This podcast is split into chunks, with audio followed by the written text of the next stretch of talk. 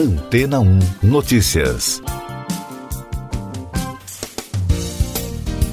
Bom dia! O Instituto Científico National Ignition Facility, também conhecido como NIF, localizado em Livermore, na Califórnia, nos Estados Unidos, está próximo de conquistar um avanço espetacular na pesquisa da fusão nuclear.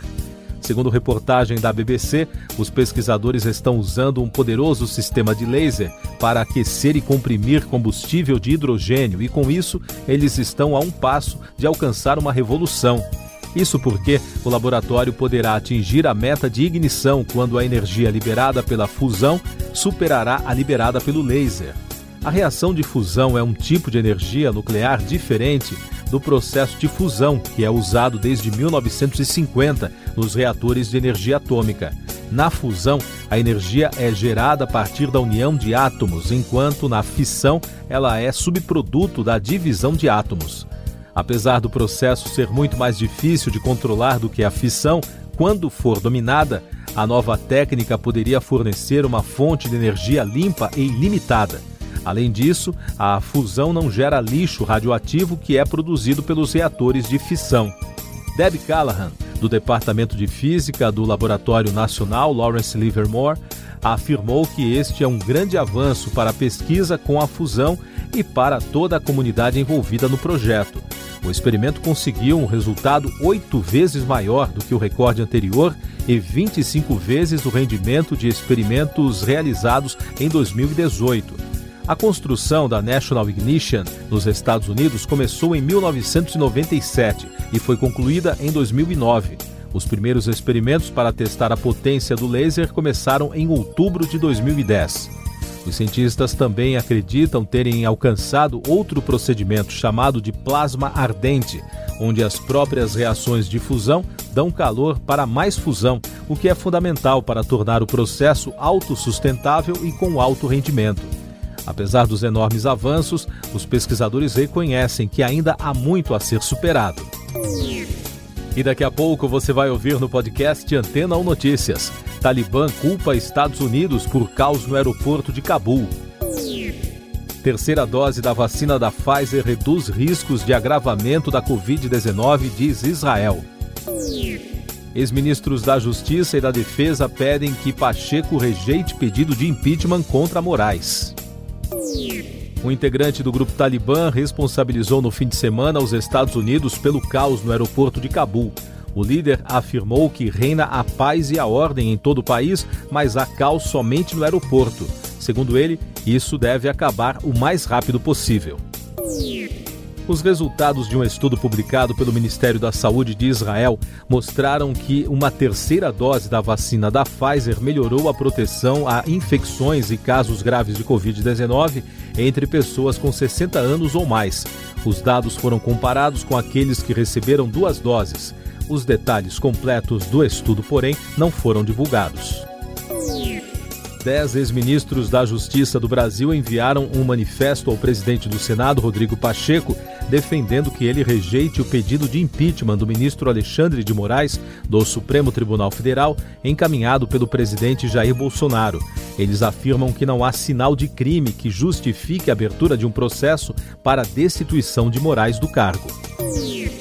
Essas e outras notícias você ouve aqui na Antena 1. Oferecimento Água Rocha Branca. Eu sou João Carlos Santana e você está ouvindo o podcast Antena 1 Notícias. O deputado Ricardo Barros, líder do governo na Câmara, informou no fim de semana nas redes sociais que passou por uma angioplastia para colocar um estente no coração. A cirurgia foi realizada no sábado no Hospital Sírio-Libanês, em São Paulo. Mais informações da crise no Afeganistão. O Ministério da Defesa do Reino Unido informou que sete pessoas morreram em meio a uma multidão que tenta sair do país na área do aeroporto de Cabul. Segundo a Reuters, um oficial da OTAN relatou ao menos 20 mortes nos últimos sete dias dentro ou nos arredores do terminal. O primeiro-ministro britânico Boris Johnson convocou para a próxima terça-feira uma reunião virtual dos líderes do G7 para discutir a crise no país ele pediu aos governos que encontrem maneiras de evitar que as condições piorem.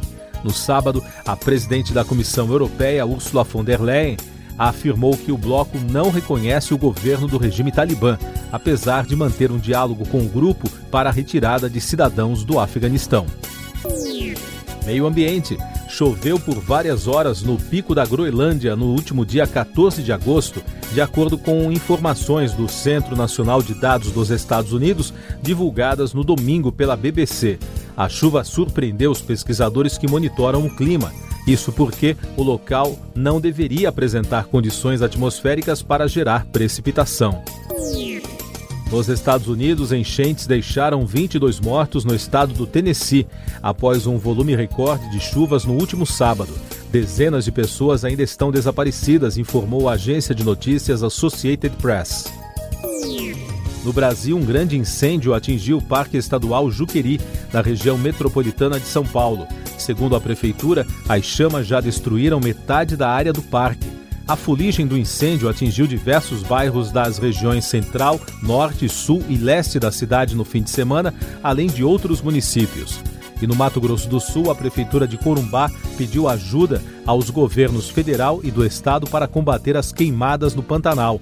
Os incêndios florestais aumentaram na região e estão se aproximando de áreas habitadas. A pandemia no mundo. Milhares de franceses foram às ruas no fim de semana pela sexta semana seguida para protestar contra o passaporte sanitário, implementado pelo governo para restringir o acesso a ambientes fechados para quem está imunizado contra a Covid. Outra opção para a população é apresentar um teste negativo para a doença. As manifestações ocorreram em várias cidades do país. A Agência de Alimentos e Medicamentos dos Estados Unidos ironizou o uso da ivermectina para o tratamento da Covid-19 e pediu para a população parar de usar o remédio a menos que você seja cavalo ou vaca. A FDA tem o papel de liberar o uso de medicamentos no país. Segundo reportagem da Forbes, aumentou o número de intoxicações relacionadas ao uso do fármaco no território americano. No Brasil, o país contabilizou 331 mortes por Covid-19 no domingo e soma agora 574.574 óbitos desde o início da crise. Com isso, a média móvel de mortes permanece a menor desde o dia 7 de janeiro. Em casos confirmados, o país já registrou mais de 20 milhões e meio de diagnósticos desde o início da pandemia, com mais de 14 mil casos em 24 horas. E o balanço da vacinação contra a doença aponta que a população que está totalmente imunizada contra a Covid chega a 26,01%. São mais de 55 milhões e 60 mil doses aplicadas. Economia. O Líbano aumentou os preços dos combustíveis em quase 70% no domingo. A decisão ocorreu em meio a um colapso econômico no país. Com a nova alta, os preços dos combustíveis quase triplicaram nos dois meses desde que o Banco Central libanês começou a racionar os subsídios às importações em julho. O líder do Hezbollah, Hassan Nasrallah, disse que navios transportando combustível iraniano seguirão para o Líbano para diminuir a escassez do produto. Os rivais do grupo na região alertaram para consequências do movimento, dizendo que há risco de sanções serem impostas ao país. Tecnologia. Um foguete russo Soyuz lançou na madrugada de sábado para domingo 34 novos satélites da empresa britânica OneWeb, que está implantando uma constelação para fornecer internet de alta velocidade. O foguete decolou do cosmódromo russo de Baikonur, no Cazaquistão. A OneWeb, de propriedade do governo britânico, com a indiana BART, dispõe agora de 288 satélites em órbita e planeja lançar uma internet mundial até o final de 2022 com uma rede de 650 satélites. Destaque do noticiário musical do fim de semana: o pioneiro do country americano, Don Everly, que integrou o Everly Brothers, morreu no sábado aos 84 anos. Segundo o Hall da Fama da música country, ele morreu em Nashville, no Tennessee. A causa da morte não foi divulgada. O cantor é considerado um dos artistas mais talentosos e impactantes da história da música popular americana. O irmão de Don, Phil Everly, morreu em 2014, aos 75 anos. Último destaque do podcast Antena Notícias, edição desta segunda-feira, 23 de agosto. O Fórum Nacional de Governadores se reúne nesta segunda-feira em Brasília para discutir formas de garantir a defesa da democracia e melhorar a relação entre os poderes.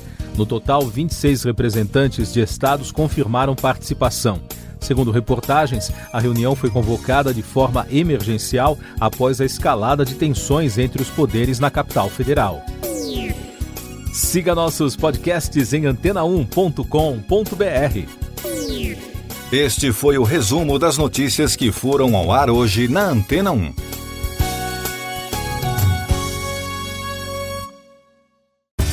Depois de tanto conteúdo legal, que tal se hidratar com água rocha branca?